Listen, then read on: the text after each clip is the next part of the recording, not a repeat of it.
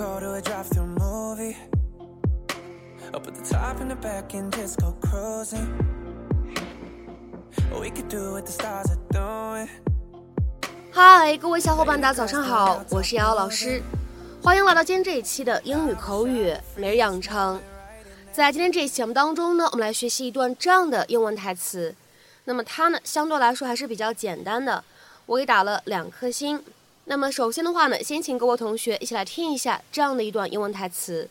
All units code D1630 suspect is in violation of house arrest. All units, code D1630 suspect is in violation of house arrest. 所有小组注意，D 幺六三零号嫌疑犯从家里跑了。All units, code D1630 suspect is in violation of house arrest. All units, code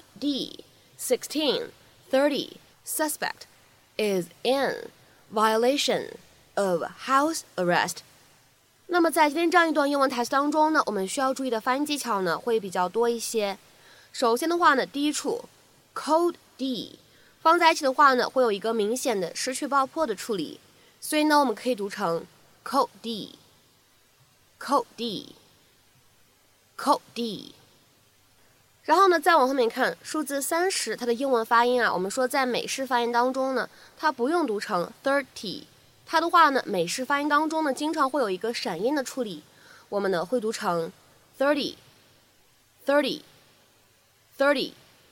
然后呢，再往后面看 suspect，它的话呢，末尾本身就存在一个失去爆破的处理，而当我们在 suspect 后面呢再加上 is 和 in，那么此时呢这样的三个单词 suspect is in，那么其中呢会存在两处连读，在两处连读之后呢，我们可以读成 suspect is in，suspect is in，suspect is in。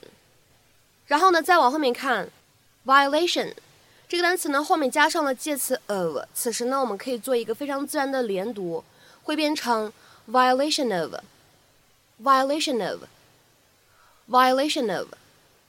而 house 和 arrest 放在一起的话呢，可以做一个连读，我们呢可以读成 house arrest，house arrest，house arrest。 That afternoon, while retrieving her mail, Gabrielle was surprised to finally learn the truth behind her pregnancy.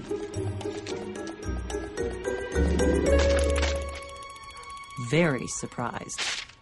Hey, babe, want to go online and check out strollers? What's going on? I just want to say goodbye because I'm leaving you.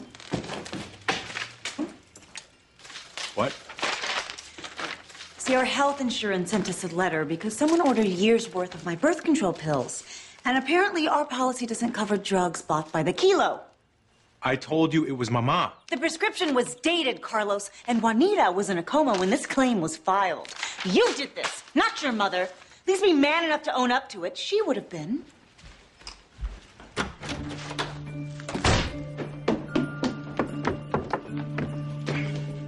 Stop. Uh, uh, pregnant, caveman, remember?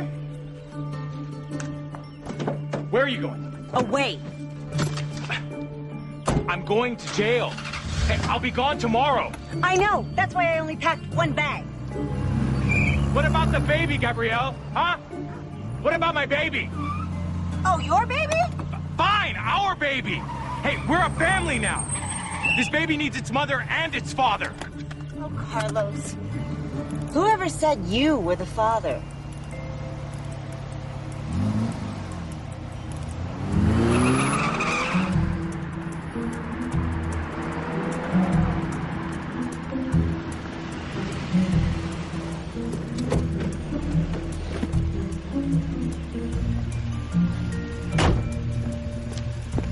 Hey,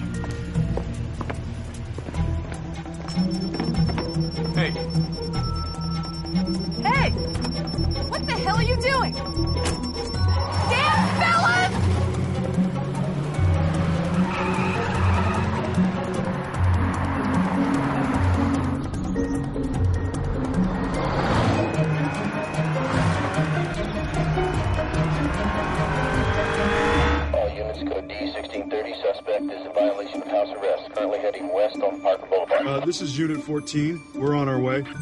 Looks like the feds have a runner. Let's go.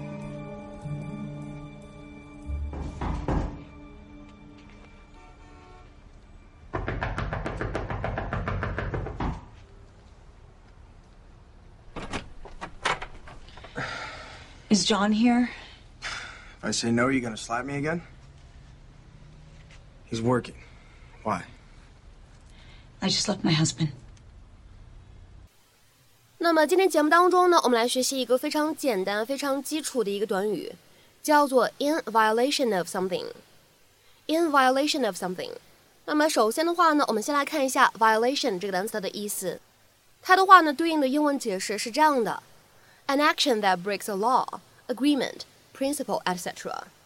就指的是对法律或者协议或者原则的哎违背、违反。 比如说，a violation of international law。就指的是违反国际法，或者说呢对国际法的违反，a violation of international law。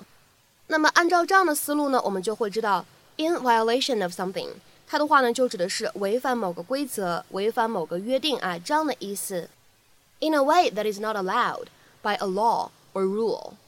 那么下面的话呢，我们来看一下这样的几个例子。第一个 ，the evidence was seized in violation of the law。这个证据是非法获取到的。The evidence was seized in violation of the law。再比如说呢，我们来看一下第二个例子：Troops crossed the border in violation of the agreement。部队违反协议，越过了边界。Troops crossed the border in violation of the agreement。下面呢，我们再来看一下本期节目当中的最后一个例子 ：It was clear that they had not acted in violation of the rules。显而易见，他们的所作所为并没有违反规定。It was clear that they had not acted in violation of the rules。那么在今天节目的末尾呢，请各位同学尝试翻译以下句子，并留言在文章的留言区。Several students left class early in violation of school rules. Several students left class early in violation of school rules. 那么这样一个句子应该如何去翻译呢？ 期待各位同学的踊跃留言。